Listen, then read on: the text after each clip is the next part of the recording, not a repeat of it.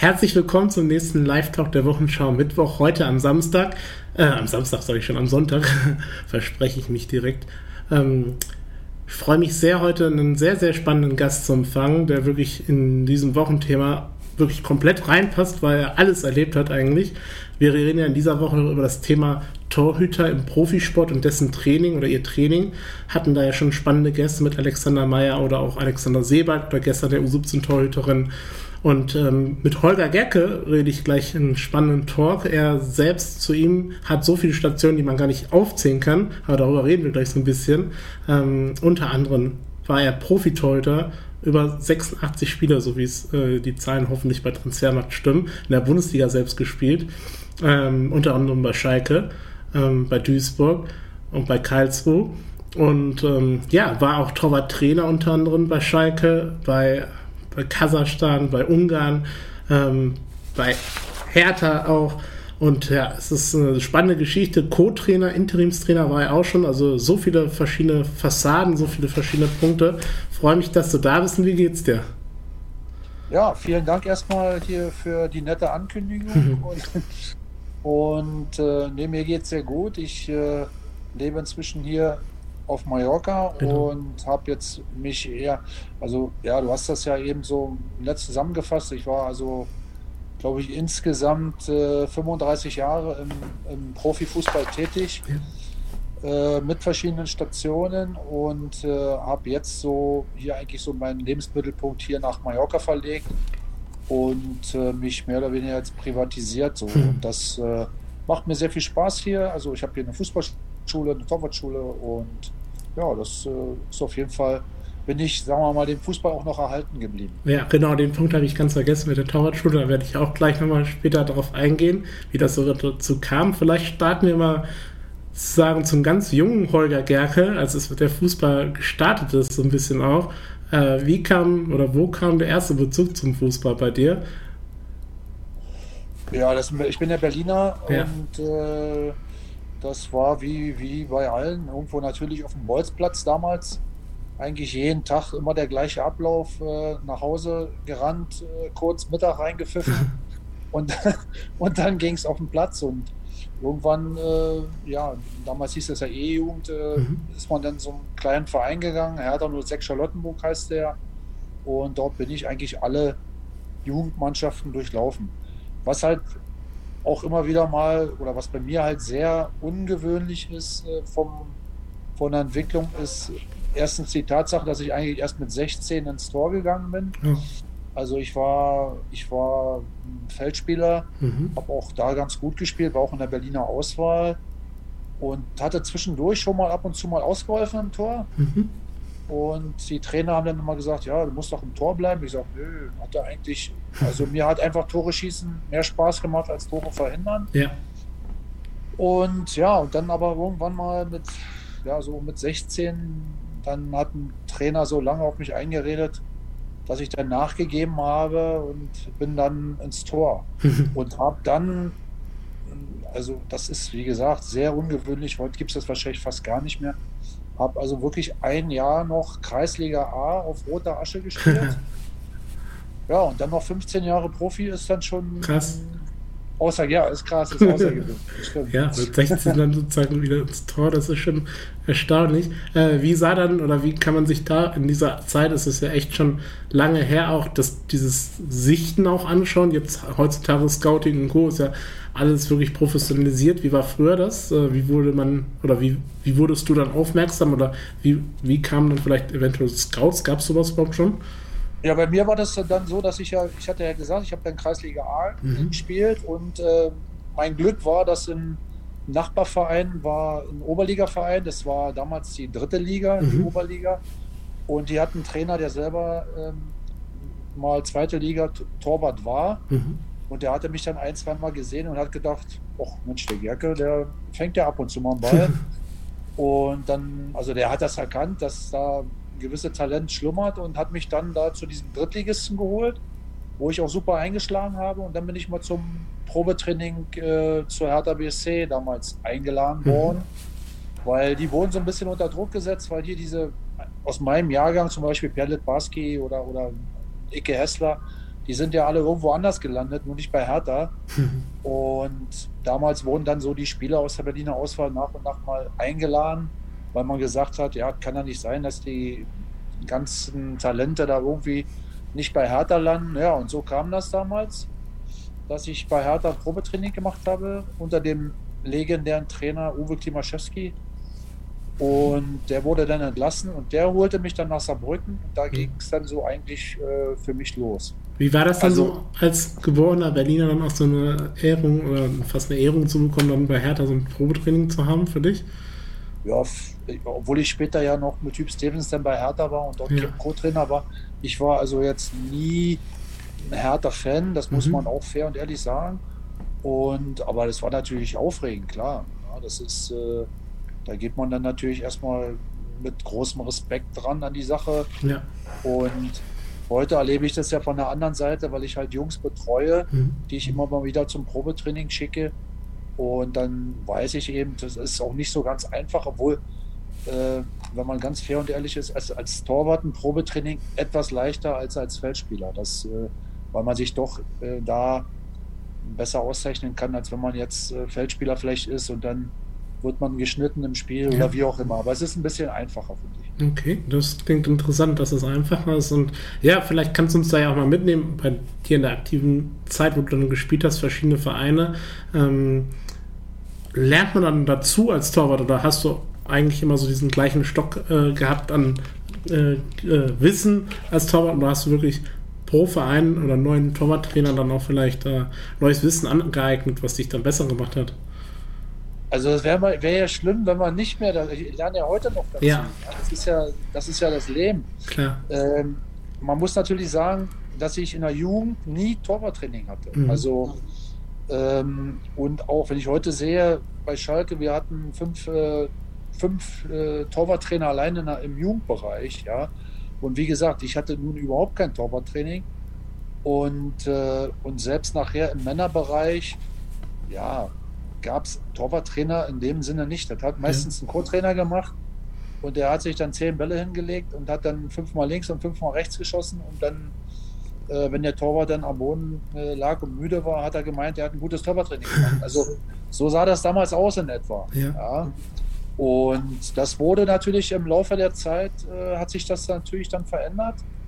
Und ähm, ja, und irgendwann, also ich muss sagen, einer der Co-Trainer, die wirklich ein gutes Torwarttrainer mhm.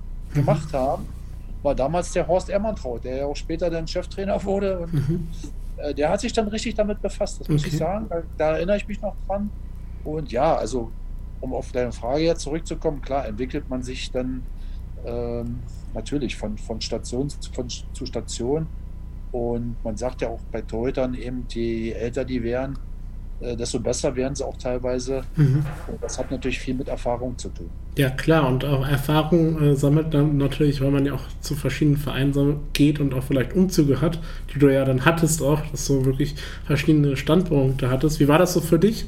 So ein bisschen dann keinen, ich sag mal, festen Raum, sondern wirklich verschiedene Städte dann zu besiedeln sozusagen? Ja, eigentlich am, am, am schwersten war eigentlich das erste Mal, weil mhm. ich war, wie gesagt, ich war Berliner, fand Berlin ganz klasse und als ich dann nach Saarbrücken ging, fand ich das irgendwie ein ganz komisches Gefühl. Ja. Irgendwie jetzt irgendwo hinzugehen, andere Stadt. Und, und äh, aber nachher, muss ich ehrlich sagen, habe ich mich eigentlich über jeden Umzug wieder gefreut, weil man, man äh, ja immer irgendwas mitnimmt, neue Leute kennenlernt, neues Umfeld kennenlernt. Und das fand ich dann spannend und ja, und eigentlich hat sich das bis heute so. Äh, ja, heute ist es eben so, dass ich heute eben gerne in irgendwelche exotischen Länder gehe, ja. da mal aushilfe. Da sind ja einige Stationen dabei. Ich war ja Richtig. Christoph Daum damals in Istanbul bei Fenerbahce. Das war eigentlich mit meiner schönste Station fast. Mhm. Ähm, ich war in Kasachstan, ich war in Myanmar, ich war in Antigua Barbuda. Und das mache ich bis heute. Ne? Nur nicht mehr fest, also mich festbinden irgendwo nicht so gerne, aber so mal aushelfen, also so wie jetzt, ich war ja jetzt mhm. auf Gran Canaria mal eine Woche mit, mit einem Schweizer Verein. Das, das äh, mache ich bis heute eigentlich ganz gerne. wenn man dann in irgendein Land reinkommt, wo man noch nicht war, und äh, das ist schon eine spannende Geschichte. Ja, klar. Hier fragt auch Marco die erste Frage im Chat im Live-Chat. Äh, wie war es eigentlich in Istanbul, also im Ausland zum Vergleich zu Deutschland, sportlich gesehen? Ja, also äh, sportlich gesehen in Istanbul war das natürlich, äh, die haben auch, wir haben europäisch gespielt, wir haben mhm. die Meisterschaft gespielt, die wir nun leider am letzten Spieltag verpasst haben. Das war ein Riesendrama. Damals, äh, also die, die türkische Liga zu dem Zeitpunkt, äh, natürlich die, die großen Derbys hier mit Galatasaray. Also das werde ich nicht vergessen, mein erstes Derby, da ist also Schalke Dortmund Kindergeburtstag gegen. Ja. Mhm. Da, da geht es schon richtig ab. Ja, das klar. Sagen, ja. Und das Ganze drumherum, das ist ein Riesenverein mit eigener TV-Station, 24 Krass. Stunden äh, Trainingsgelände vom, vom Feinsten. Äh, das ist, wenn wir unterwegs waren, war das wie, wie so ein, ja, wie soll ich sagen, wie, wie fast so ein Staatsbesuch, ja, mit, mit Eskorte vorne, hinten. Da wurde jede Ampel äh, auf grün geschaltet. Wir sind immer zum Hotel, egal ob jetzt 10 Kilometer oder 20, so durchgebraust immer mit Security. Hm. Also das war schon, äh, da ist schon, der Fußball hat da schon unheimlichen Stellenwert und das war eine, eine schöne Zeit. Ne? Mit Roberto Carlos im Team. Also auch der, der vielleicht in Deutschland nicht so ganz bekannte Brasilianer, Alex de Souza, das waren, das waren Riesenkicker da, ne? muss man sagen. Ja, vielleicht nochmal kurz zurückzukommen. Wir waren ja eben kurz bei den Stationen auch. Ähm, heutzutage, ich sag mal, wenn ein Bundesliga-Profi steht schon solide da, auch vielleicht finanziell. Wie war das früher? Hast du dir auch schon Alternativen im Kopf gehabt, falls das mal nicht klappen sollte? Weil da, das war ja noch nicht so in diesen Riegen, die man vielleicht ja. heutzutage hat. Nee, bei mir war es, wie gesagt, eher andersrum. Also es war eigentlich nie ein Ziel von mir, äh, Profi zu werden. Mhm. Das hatte ich also gar nicht auf dem Schirm so richtig. Und ich wollte eigentlich äh, Sportlehrer werden. Also ja. ich, hatte, ich habe mein Abitur gemacht und äh, hatte mich dann um Studienplatz beworben. Da mein Abitur jetzt nicht gerade äh, glänzend war, hatte ich da Wartezeit. Ja, und dann ging das, wie gesagt, in Saarbrücken war so die erste Station. Dann dachte ich noch, naja, äh, dann guck mal mit dem Studium, kannst ja immer noch anfangen. Ja, und dann ist es, ja, dann ist es, sind es 10, 15 Jahre Profi oder ja, und dann natürlich, äh, was, was ich so ein bisschen als Glücksfall sehe, ist eben, dass ich den direkten Anschluss vor allen Dingen geschafft habe, was nicht allen gelingt. Äh, dass ich dann im Trainerbereich sofort äh, einsteigen konnte. Mhm. Und das war eigentlich sogar, wenn ich jetzt ganz fair und ehrlich bin, eher mein Ding. Mhm. Als, als das Profi-Sein selber. Ja. Okay. Bei, bei, den meisten ist es andersrum, die trauern immer der Profizeit hinterher. Für mich ist die Trainerzeit eigentlich die viel schönere Zeit. Mhm. Ja, das klingt sehr gut und das, das passend jetzt auch da der Einstieg von Karlsruhe dann zum äh, Torwarttrainer auch. Wie kam dieser Einstieg dann noch zustande oder wie war das? Äh, kannst du uns da ein bisschen ja, mitnehmen? Das war, das war eigentlich so, ich sagte ja bereits, früher war das ja noch nicht ganz so mit den Torwarttrainern. Ja. Das war gerade die Phase, als das so anfing. Und äh, der Jörg Berger, der mich aus der Schalker Zeit kannte, war damals Trainer in Karlsruhe. Mhm. Und der sagte dann zu mir, du pass auf, ich habe hier einen sehr guten, aufstrebenden Torwart. Das war damals der Simon Jentsch.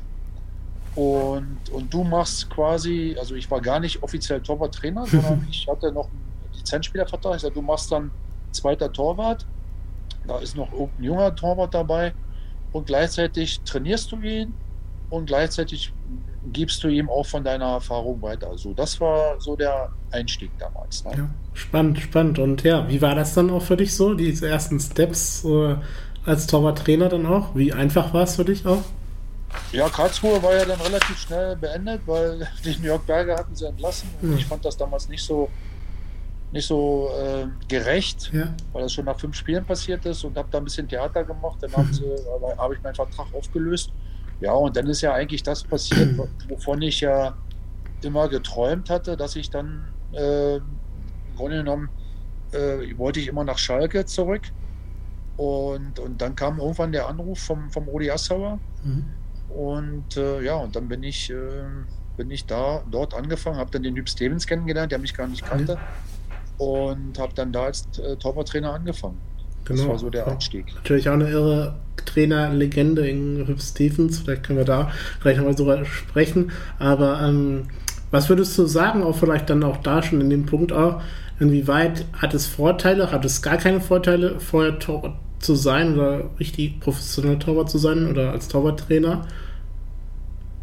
Also das ist ja bei, auch bei Cheftrainern immer die Frage. Mhm. Ne? Also ich kann nur sagen, man muss nicht, man muss nicht, um ein guter Cheftrainer zu sein, auf Top-Niveau gespielt haben. Ja, ja. Das ist ganz klar. Also es sind zwei verschiedene Jobs.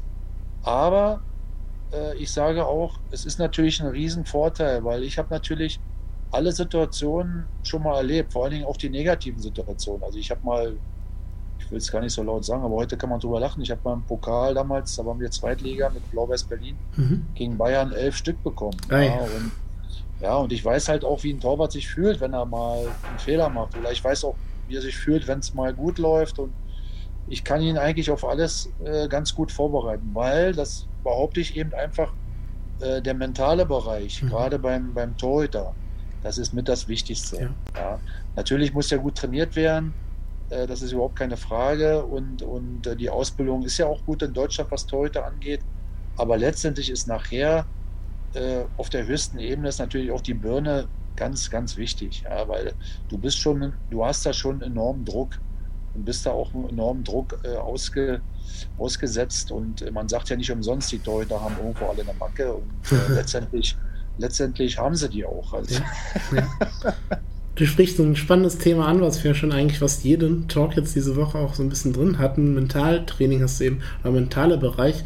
Wie wichtig oder wie, äh, wie kann man das sagen, auch äh, schlecht ist aktuell dieser Weg noch äh, Mentaltraining, Live-Kinetik. Ich selbst persönlich mache zum Beispiel auch Live-Kinetik äh, im privaten Leben. Ähm, Im Fußball ist es ja so langsam gekommen. Generell, äh, ich sag mal, im gesellschaftlichen Leben leider ja auch noch gar nicht das Thema. Äh, wie siehst du das? Torwart, Im Torwartbereich ist es nochmal eher da, als es im normalen Spielbereich ist, oder? Ja, wir hatten natürlich auch schon in der einen oder anderen Station Mentalcoaches mit dabei. Mhm. Das ist ja auch, jeder Spieler ist verschieden. Der eine nimmt das an, der andere nicht. Bei manchen Trainern, die übernehmen das auch ein bisschen. Aber ich denke schon, dass es, ein, wie ich bereits sagte, ein sehr, sehr wichtiger Bereich ist. Ja. ja. Wir sind da früher selber mit klargekommen. Ich habe, wie gesagt, ich habe mich da mal ein bisschen positiv selbst, äh, wenn ich eine Phase hatte, wo es nicht so lief, irgendwie fast manipuliert. Und mhm. ähm, jeder findet oder muss da seinen Weg finden. Ja, aber ich denke, dass es ein sehr, sehr wichtiger Bereich ist und das wird auch, meine generell sind ja die Trainerstäbe in den letzten Jahren enorm gewachsen. Ich habe mit Müb Stevens bei Schalke damals die Nummer mit Meister der Herzen, da waren wir hm. wirklich fast zu zweit. Ja? ja. Und heute hast du, hast du natürlich ein riesen Team, Team und, und, und der Bereich, den Bereich halte ich eben für sehr wichtig. Ja, auf jeden Fall. Mhm. Auch für mich ein Herzensthema, äh, wo ich gerne drüber spreche. Und ähm, du hast eben Entwicklung auch angesprochen, Torwarttraining auch. Äh, wie hat es sich positiv entwickelt? Ist es, äh, ist es ein bisschen standhaft oder würdest du sagen, dass man im Vergleich zu deiner Zeit und heute der Zeit wirklich viel weiter weg ist schon oder im positiven Bereich? Ja, es hat sich ja in erster Linie hat sich ja das äh, erstmal schon geändert, damals durch diese, durch den, durch den Anfang dieser Rückpassregel. Das war mhm. ja die, das war ja der erste große äh, Einschnitt, den es gab. Das war, musst du 92 gewesen sein. Äh, und das war, als ich bei Schalke war. Mein Konkurrent war ja Jens Lehmann. Okay. Und äh, der war natürlich ein klasse Torwart. Mhm. Aber das Einzige, was ich halt äh, besser konnte als er, war Fußball spielen. Mhm. Ja, weil, weil ich sagte ja, ich bin ja erst äh, relativ spät ins Tor gegangen. Ich habe auch im Training damals, das war, ähm, also ich habe, ich sage immer so scherzhaft, ja, äh, wenn das, wenn ich als Spieler so viel Torwarttraining gehabt hätte, wie ich später als Trainer den Keepern, mit den Keepern gemacht hätte, dann, dann hätte ich äh, dann hätte ich sofort äh, wieder aufgehört, weil ich wollte halt Fußball spielen ne? ja. und habe im Training halt auch äh, die Trainer meistens, also in den früheren Jahren, die waren, wir waren ja auch locker, wir haben dann oft Jung gegen Alt gespielt und ich habe dann oft auch wieder im Feld gespielt. Ja. Mhm. Und, und das war aber dann, als die Rückpassregel kam, wirklich ein Riesenvorteil. Ja. Mhm. Und heute werden die, werden die Jungs ja schon im Jugendbereich darauf vorbereitet. Ja, gerade die Spieleröffnung ist ja, hat ja einen großen, großen äh, Bestandteil des Torwarttrainings.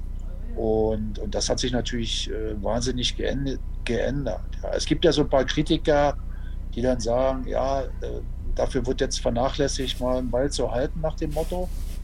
Aber ich denke, das ist eben, der, der Torwart, das Torwartspiel ist halt sehr komplex und sehr kompliziert. Ja, und ähm, ja, das sind schon hohe Anforderungen. Und insofern äh, muss man auch im, im Training, äh, du hast ja gerade ein Beispiel gesagt, Live-Kinetik, muss man natürlich auch mal wieder neue Sachen äh, entwickeln. Mhm. Und äh, diesen, diesen neuen äh, Trainings, äh, ja, Prinzipien oder, oder Trainingslehren oder wie auch immer offen ähm, gegenüberstellen, ganz ja. klar. Und vielleicht auch dieses offen, wenn du davon sprichst, wie wie viel Flexibilität hattest du dann auch in verschiedenen Stationen? Du warst ja nicht nur bei Schalke, sondern bei einigen Vereinen dann auch wirklich als Torwarttrainer ja auch schon. Äh, wie leicht ist es dann, an einem anderen Verein direkt dann zu arbeiten? Oder muss man sich dann wirklich an die Struktur eines Vereins dann halten, wie die das Torwarttraining wollen? Oder ist man da frei? Ja, also ich hatte nie, ähm, nie einen Cheftrainer, der zu mir gesagt hat, was ich machen soll. Hm. Das, ich glaube, das gibt es auch nicht. Also, ja. Das ist halt der Vorteil äh, beim Torwarttrainer, äh, dass er relativ selbstständig arbeiten kann. Ja. Den Gegebenheiten anpassen, hundertprozentig, das habe ich in Fenerbahce erlebt. Ne? Da mhm. muss man einfach, äh, wenn man im Ausland ist, da gibt es manchmal andere Gesetze. Ja? Da muss man ein bisschen äh, aufpassen. Ähm, also für mich ist immer der Torwart im Vordergrund. Ja. ja? Äh, es gibt so, ich kenne, will jetzt hier keinen Namen nennen, aber es gibt ein paar Kollegen, die sich immer sehr gerne selber in den Vordergrund schieben und alles ganz toll. Mhm. Und, ähm, da denke ich immer, naja, Junge, ist ja schön, dass du alles so toll kannst und machst, aber am Samstag, du stehst, glaube ich, nicht im Tor, sondern dein, dein Junge, dein Schützling steht im Tor. Und deswegen Richtig. war für mich immer das Wichtigste, äh, der Keeper und da ist das auch dann immer auf diesen Keeper ausgerichtet. Wenn ich sehe, der muss vielleicht mehr im Fußballerischen was machen, ja, dann macht man eben im Fußballerischen was. Also da habe ich immer relativ flexibel mein Training gestaltet. Das, äh, manchmal hat man ja auch drei oder vier völlig unterschiedliche Typen. Mhm. Ja, da muss man da schon ähm, individuell ein bisschen drauf eingehen auf die Jungs. Du hast eben Fenerbahce auch angesprochen, äh, habe ich halt die Frage so ein bisschen im Kopf, äh, wie waren diese sprachlichen Barrieren dann vielleicht auch oder wie war das für dich? Ja, nee, das ging eigentlich, also mhm. ich spreche Englisch und, ja. und nachher habe ich auch noch ein bisschen Türkisch gelernt, aber mit Englisch kommt man eigentlich äh, ja, überall zurecht, also bei den meisten Stationen. Aber ja. das hat ganz gut geklappt. Ich meine, mein, mein, mein, äh, einer meiner Lieblingstorhüter war ja Fari Mondragon beim beim ersten FC Köln. Mhm. War halt ein verrückter Hund. Der hat ja sieben Sprachen fließend wow. gesprochen. Das ist natürlich äh, dann am allerbesten. Ja, ja, klar. Aber wie gesagt, ich spreche äh, Englisch ganz äh, gut, ein bisschen Spanisch und ein bisschen Türkisch und äh, damit kommt man schon irgendwie zurecht. Ja. ja. Und, und der, kam, Sport, der, so, der, Sport ist auch äh, ja, anders so in der Sprache. Ja, ja, ja. Genau. Habe ich auch schon selbst kennengelernt. man muss ja nicht dozieren, man muss genau. ja nicht dozieren. Ja. Wenn ich auf einer Fußballmesse oder so war, auf einmal in englischer stand ich so, ach du Scheiße. Aber dann ja. kriegt man es doch irgendwie hin, ganz einfach ja, sogar. Äh, wie kam es dann dazu, dass du vom Torwarttrainer zum Co-Trainer oder sogar Interimstrainer dann auf einmal auch wurdest? Ja, das war in Schalke, äh, fing das an. Und mhm. zwar war es so, dass äh, im ersten Jahr, also mein Einstiegsjahr, ähm, bin ich damals beim Hüb Stevens nicht zu den Spielen mit, ja. sondern habe hab mich damals um den Restkader, also quasi um die, die dann nicht äh, mitgefahren sind. Da war dann zum Beispiel auch hier unser Freund Thorsten Legert oder Asamoah, die, die waren manchmal nicht im Kader. Und mit denen habe ich dann das Training gemacht. Äh, und äh, ja, habe ja auch nebenbei schon den A-Schein gemacht, hatte mich dann auch schon für den Fußballlehrer angemeldet. Und in dem Jahr vor Meister der Herzen oder besser, nee, in dem Jahr Meister der Herzen hatte der Hüb Stevens sich damals mit dem Co-Trainer, mit dem Eddie Achterberg, so ein bisschen ja, überworfen. Mhm. Oder ja, der Eddie wollte dann weg.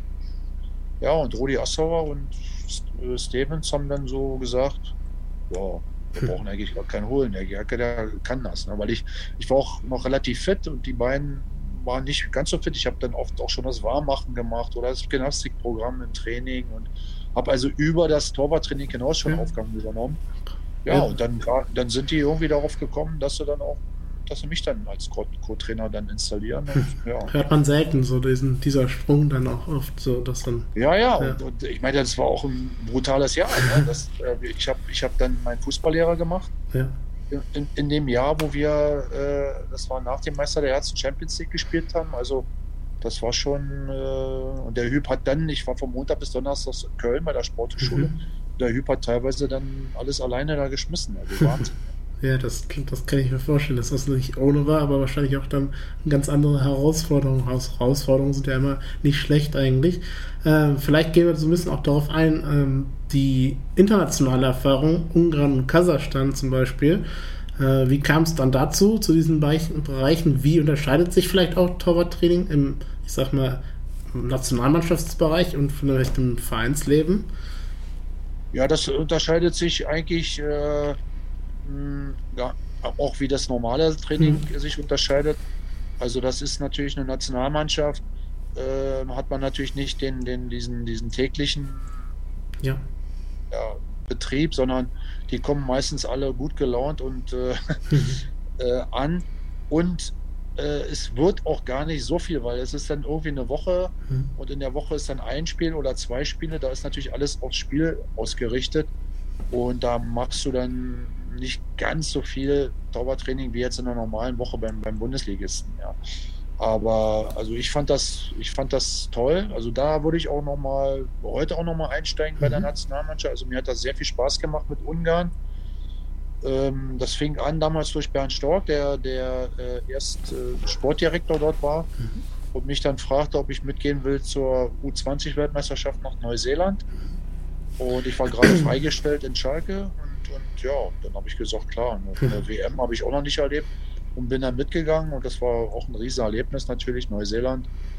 Und, ähm, und dann wurde er äh, Trainer der A-Nationalmannschaft und äh, ja, dann habe ich das ja auch ein ein paar Jahre gemacht, mit dem Highlight natürlich 2016 äh, mit der Europameisterschaft in Frankreich. Ja, irre. Und ähm, wie tauscht man sich dann mit den Teutern aus, wenn die nicht in diesem Wochenzyklus dann da sind? Also wenn sie in ihrem Verein sind, hat man dann Austausch zu den Teutern oder? Das hat eigentlich eher der Bernd äh, Stork mhm. äh, schon im Vorfeld geregelt. Äh, mal waren vielleicht vier, wo dann einer weggefallen ist, der dann ja. nicht im Kader war. Aber so im Großen und Ganzen, äh, ich habe natürlich die Torhüter mir angeguckt, denn die vielleicht in Frage kommen. Oder da waren welche von der U21, die mal, die ich da mit dabei genommen habe. Äh, ich hatte natürlich äh, das Glück, den Gabor Kiral, der damals die Nummer 1 war, ja. Äh, am Anfang, den kannte ich ja noch aus der, aus der Berliner Zeit.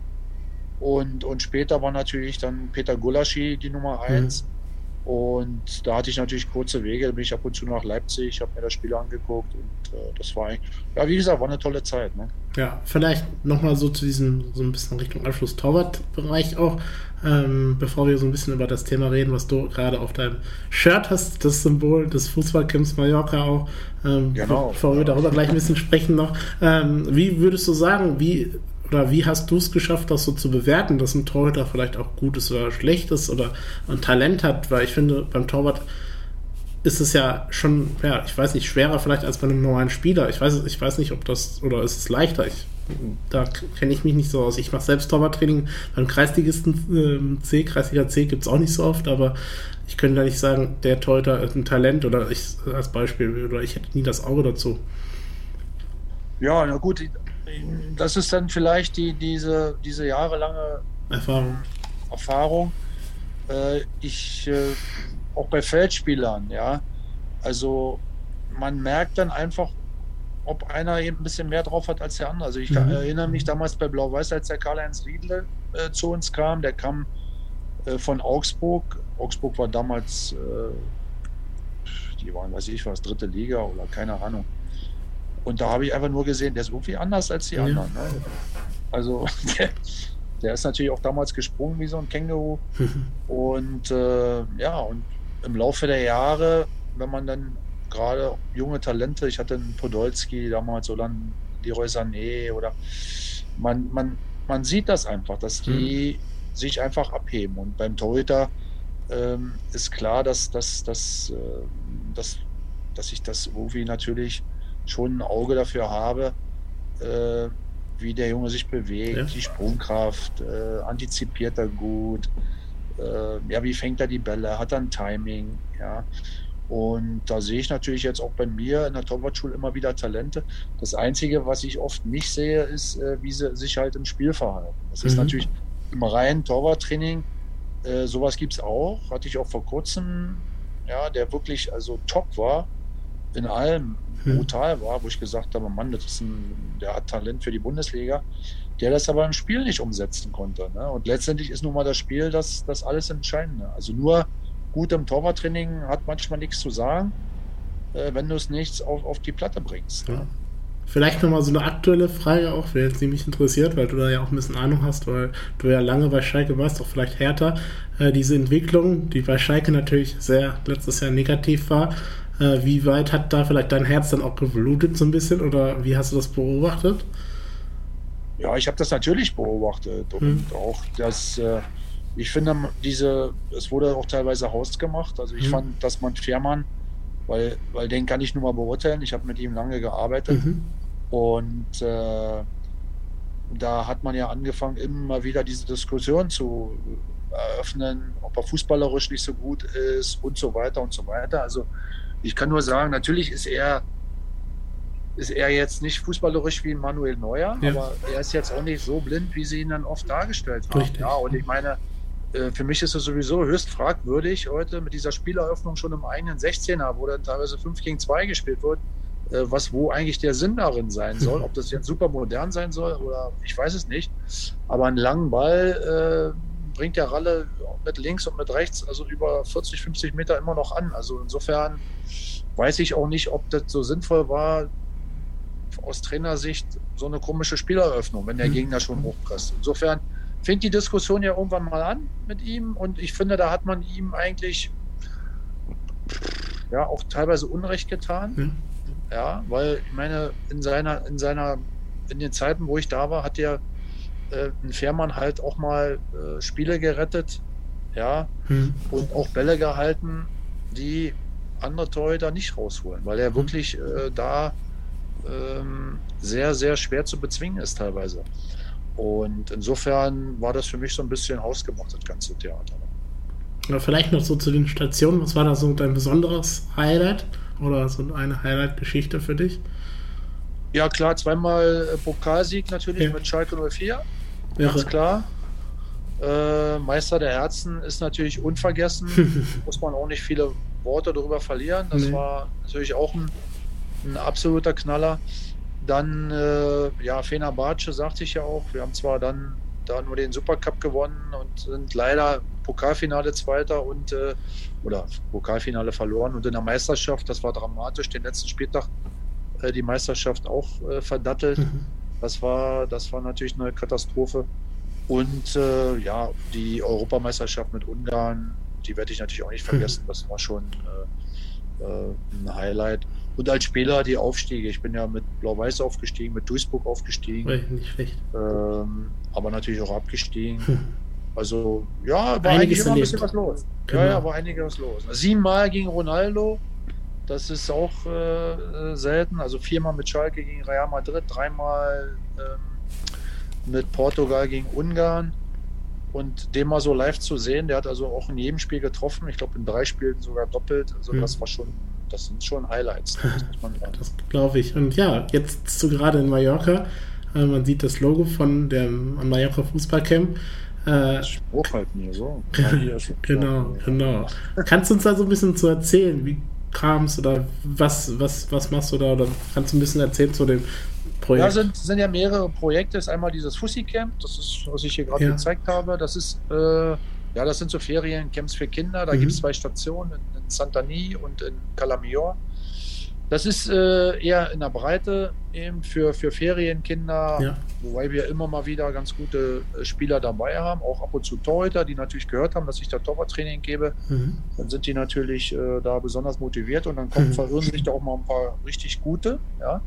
Aber das ist eher äh, so mh, hm, für, für die Breite. Aber mhm. ich habe eben auch mein, mein, mein Torwart-Camp hier wo ich dann eben auch so besondere Talente mal äh, förder.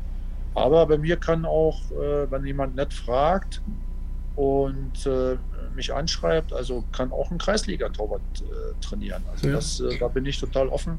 Aber eine Kreisliga-Mannschaft sogar, oder, oder, oder, Mannschaften können auch äh, dann Ja, Trainingslager, Trainingslager. wir können Trainingslager hier organisieren, hm. natürlich, das, das, das geht auch. Und aber klar, muss ich sagen, ähm, ich habe ja jetzt auch wieder einen, der jetzt ein Probetraining ist mhm. bei U19 Bundesligisten.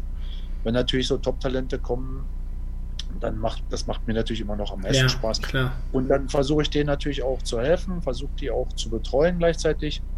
Ähm, weil da kann ich natürlich mein Netzwerk auch nutzen. Das ist eben ein Unterschied. Äh, ich, wenn jetzt irgendwie ein Spielerberater irgendwo mal anruft, da, dann hören die meisten Trainer nicht hin. Ich habe mit den vielen Sportdirektoren, mit Trainern selber zusammengespielt oder Mhm. kenne sie halt. Und wenn ich dann sage, du, ich habe hier einen ganz guten Jungen, dann hat auch noch nie einer gesagt, oh, nee, interessiert mich nicht, sondern die, dann lassen die den auch meistens mal mittrainieren. Hm. Wie ist dann vielleicht so dieses Unterschied Vereinsleben äh, zum dann so einem Bereich, man versucht äh, Kinder und Jugendliche oder generell äh, erwachsene Männer dann auch zu fördern? Äh, wie ist so dieser Unterschied für dich? Macht das vielleicht dann noch mehr Spaß auch?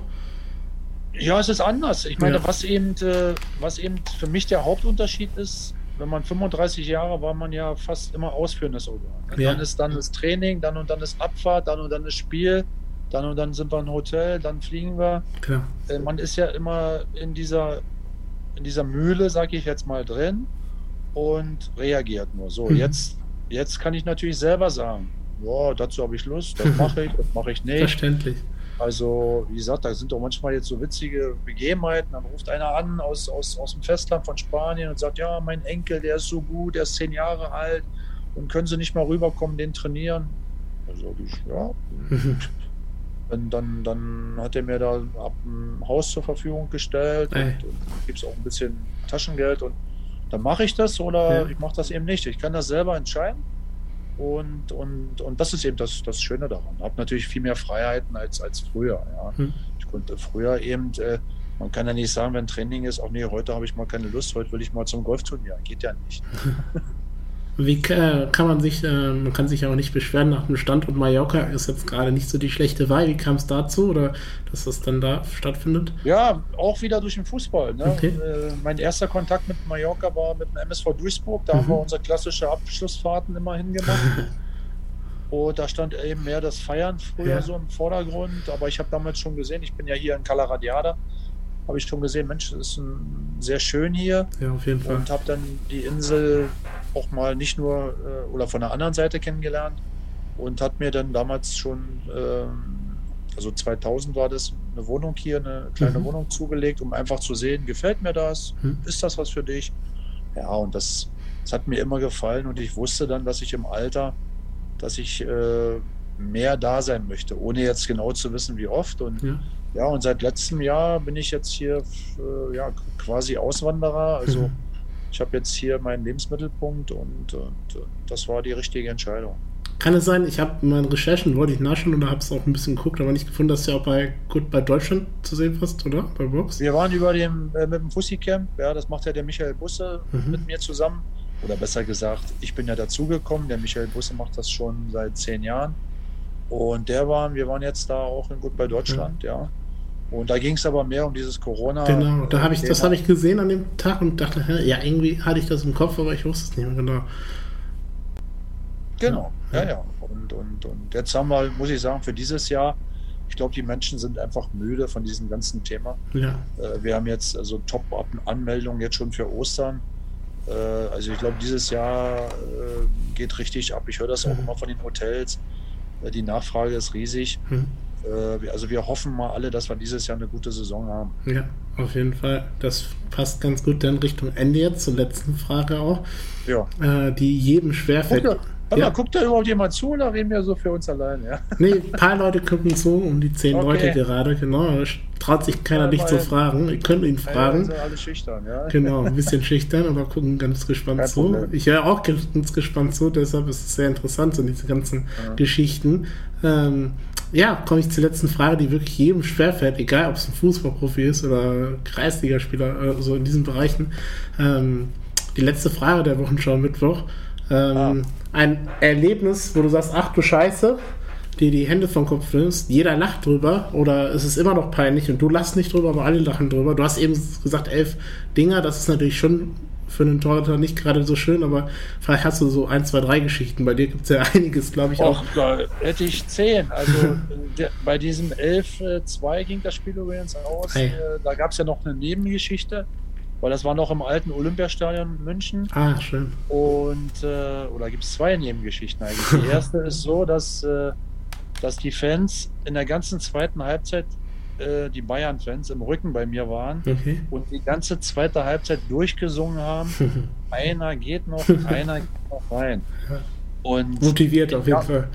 Ich, ja, ja, super. Und ich kam dann natürlich völlig bedeppert da in die Kabine rein, wobei ich muss sagen muss, ich habe an einem Tor Anteile. Also der Reporter hat mich dann irgendwann sogar immer noch gelobt, ja, mhm. was ich äh, normalerweise bei elf Toren. Ja, heute kann man drüber lachen, aber damals äh, war das nicht so lustig. Ja. Und auf jeden Fall stand ich dann unter der Dusche, mir lief so das Wasser über den Kopf und äh, die Seife so in den Augen und habe den Kopf dann so gesenkt ge äh, und habe dann so für mich hingesungen, einer genau, ein, und in dem Moment kam der Trainer rein, der Bernd Hoss, der auch leider schon verstorben ist.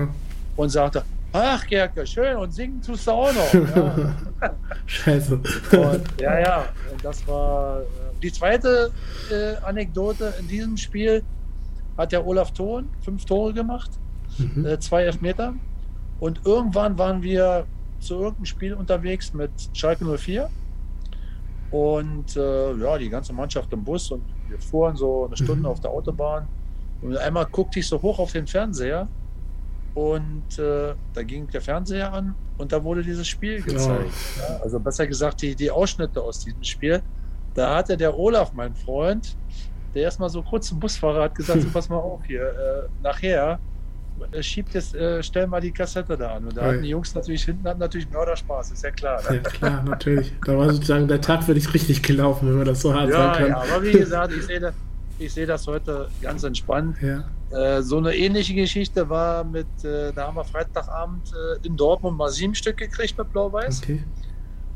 Und äh, da standen wir, wir sind äh, Freitagabend ja nicht mehr weggekommen und da wir nach Berlin damals immer geflogen sind, sind mhm. wir nächsten Morgen zurückgeflogen. Und als wir dann alle so am Gepäckband standen und auf unsere Taschen gewartet haben, mhm. dann kamen dann die Taschen so hochgefahren und dann hatten die unten die Arbeiter im Frachtraum, die hatten auf jeder Tasche mit einer mit Kreide eine 7 gemalt. Oh, heftig. So, jetzt reicht es aber mit den Geschichten. Ja, ja, richtig, genau, genau. Das ist heftig. Das ist nicht, nicht schön, das Erleben. Ja, aber muss man aushalten, muss man richtig. aushalten. Ja?